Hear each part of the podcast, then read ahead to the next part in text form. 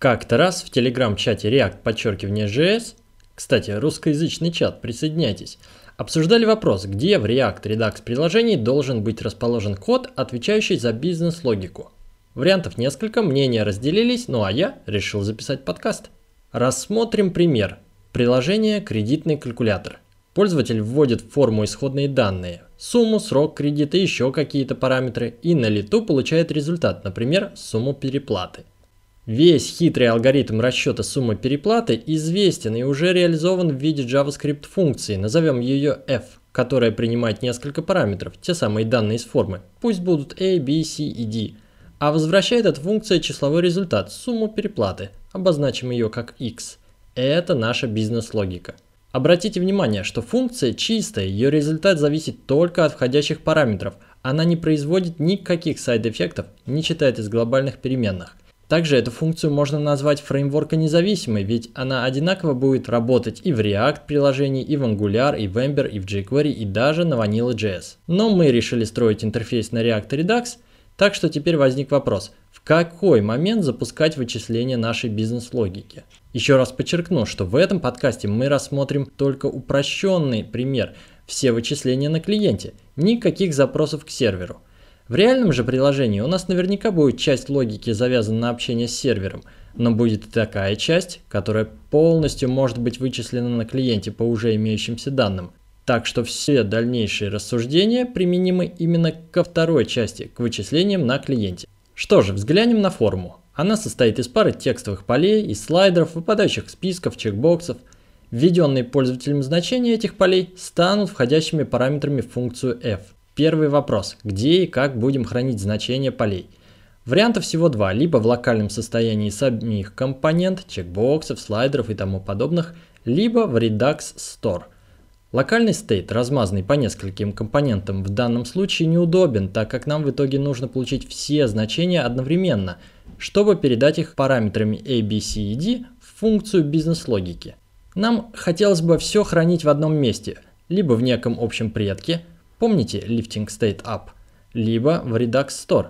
Ну и поскольку темой этого подкаста является обзор бизнес-логики в Redux приложении, будем хранить в Redux. Пройдем по шагам всю цепочку событий и попробуем прикинуть, в какой же момент лучше всего вызвать функцию бизнес-логики f.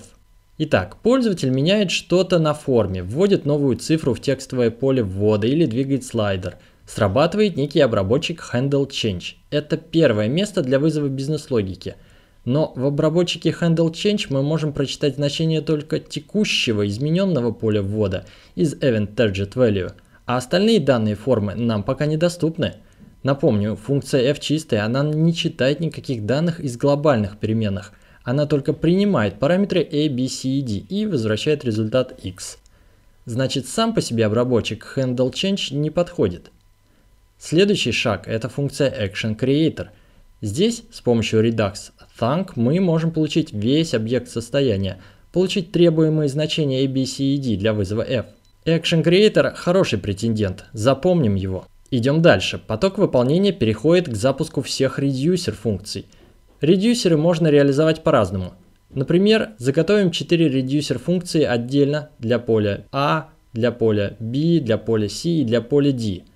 В этом случае каждый из редюсеров имеет доступ к предыдущему состоянию своего поля ввода и к объекту action.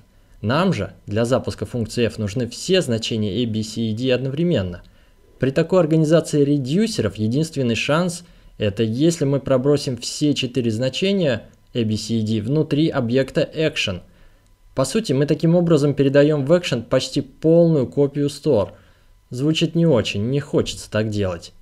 Другой способ организации редюсеров – это единый редюсер, который будет обновлять все поля формы сразу. Этакий Form Data Reducer. Он принимает предыдущее состояние полей формы в виде объекта, содержащего ABCD, обновляет изменившиеся значения, а затем запускает функцию бизнес-логики f. Но постойте, а куда мы будем складывать результат вычислений, ту самую сумму переплаты x? Находясь внутри форм Data Reducer, единственное место, куда мы можем сохранить x, в тот же самый объект, который теперь у нас будет иметь 5 полей a, b, c, d и x. Впору переименовать этот редюсер в Form Data and Result Reducer. Он делает все, и изменение формы запоминает, и результат бизнес-логики запоминает. Все в одном большом объекте из пяти полей. Звучит тоже не очень. Слишком жирный редюсер, слишком много всего. Redux настраивает нас на функциональные подходы, на композицию редюсеров, а мы тут пишем одну большую функцию для управления всем сразу. Дальше у нас запускаются селекторы в Container Components. Селекторы это функции map_state_to_props. Нас интересует селектор для компонента, отображающего финальный результат x. Да, здесь можно сделать вызов функции бизнес-логики, так как селектор имеет доступ ко всему state, причем к уже обновленному state с самыми свежими значениями a, b, c d. Сделаю на этом небольшой акцент. А результат вычислений функции f, вызванный внутри селектора, попадает в props, в компонент, отображающий сумму переплаты. Вполне рабочее решение. Если же не в селекторе, то последний шанс вычислить бизнес-логику – это вызвать функцию f непосредственно в методе render компонента x, того самого, который отображает сумму переплаты. Для этого в props придется прокинуть все четыре требуемые значения a, b, c и d. На мой взгляд, это менее изящное решение, чем предыдущее. Селекторы чувствуются более правильным местом, чтобы запустить вычисление и передать уже готовый x для отображения. Мы рассмотрели все варианты. Ну, почти все. Можно было бы обсудить стрёмные способы типа запуска расчетов в компонент will receive props. Или еще что-нибудь придумать, но не будем тратить время. Итого у нас есть два явных кандидата на запуск бизнес-логики. Это Action Creator и селектор компонента X. Взглянем на Action Creator подробнее. Сначала ответим себе на вопрос. У нас будет один Action Creator на все поля формы или отдельные функции на каждое из полей? Если мы сделаем отдельные функции, то получим 4 action creator change A, change B, change C и change D, которые на самом деле будут как две капли воды похожи друг на друга. Если мы хотим вызвать функцию f внутри action creator, эти вызовы придется скопировать в код всех четырех функций. Много копипасты. Хотя, кто плотно работает с Redux, boilerplate кода не боится. Здесь можно было бы организовать фабрику Create Action Creator – чисто чтобы избежать копирования кода. Но я предлагаю не углубляться в этом направлении, давайте лучше опишем одну функцию Action Creator. Она будет принимать имя поля, field name и new value. Field name это такая строковая переменная, внутри которой будет находиться имя поля ввода, в которое пользователь только что что-то ввел. Используя Redux Tank, мы можем получить доступ ко всему текущему state внутри нашего Action Creator, что нам и нужно для вызова функции f. Но обратите внимание – что функция f должна получить самые свежие значения a, b, c и d, а тот state, который мы получим благодаря Redux Thunk, это уже устаревший state. Одно из полей имеет старое значение. Перед тем, как вызывать функцию f, нам нужно понять, в какой именно параметр подставить new value. С точки зрения JavaScript синтаксиса тут можно придумать с десяток элегантных и не очень решений, но факт остается фактом. Если мы хотим вызвать f внутри Action Creator, нам надо взять текущий state, то есть уже немного устаревший, и объединить его с только что пришедшим new value. Не напоминает ли это нам reducer функцию, которая занимается ровно тем же самым? Получается, нам придется продублировать логику редюсера внутри Action Creator, чтобы сформировать самые свежие значения A, B, C и D. Дальше больше. Допустим, мы получили результат вызова функции бизнес-логики внутри Action Creator, но теперь нам надо это значение x довести до компонента, отображающего сумму переплаты. Придется пробрасывать через Redux Store, написав соответствующий редюсер и селектор. Сделав это, обратим внимание, что Store теперь хранит и данные формы ABCD, и одновременно результат вычислений x.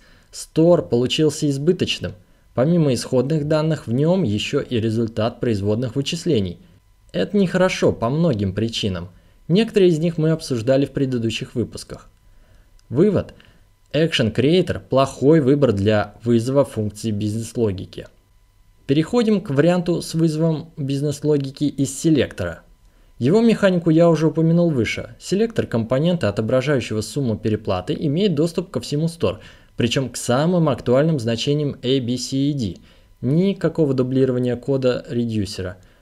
Имея A, B, C и D внутри селектора, мы вызываем f, а результат x передаем в качестве props в компонент, отображающий сумму переплаты. Просто, логично, без дублирования кода и без избыточного состояния. Селектор – отличное место для вызова бизнес-логики, которая представлена чистой функцией от данных. Заострю внимание на последней фразе, что мы рассматривали исключительно вычисление на клиенте. Если же ваша бизнес-логика это не чистая функция, а целый процесс с походом на сервер, то есть с некими сайд-эффектами, то это уже тема отдельного разговора. Тут как раз таки надо обратить внимание и на Action Creator, и на Middleware. Но обсудим это в другой раз. Пишите на React и процветайте.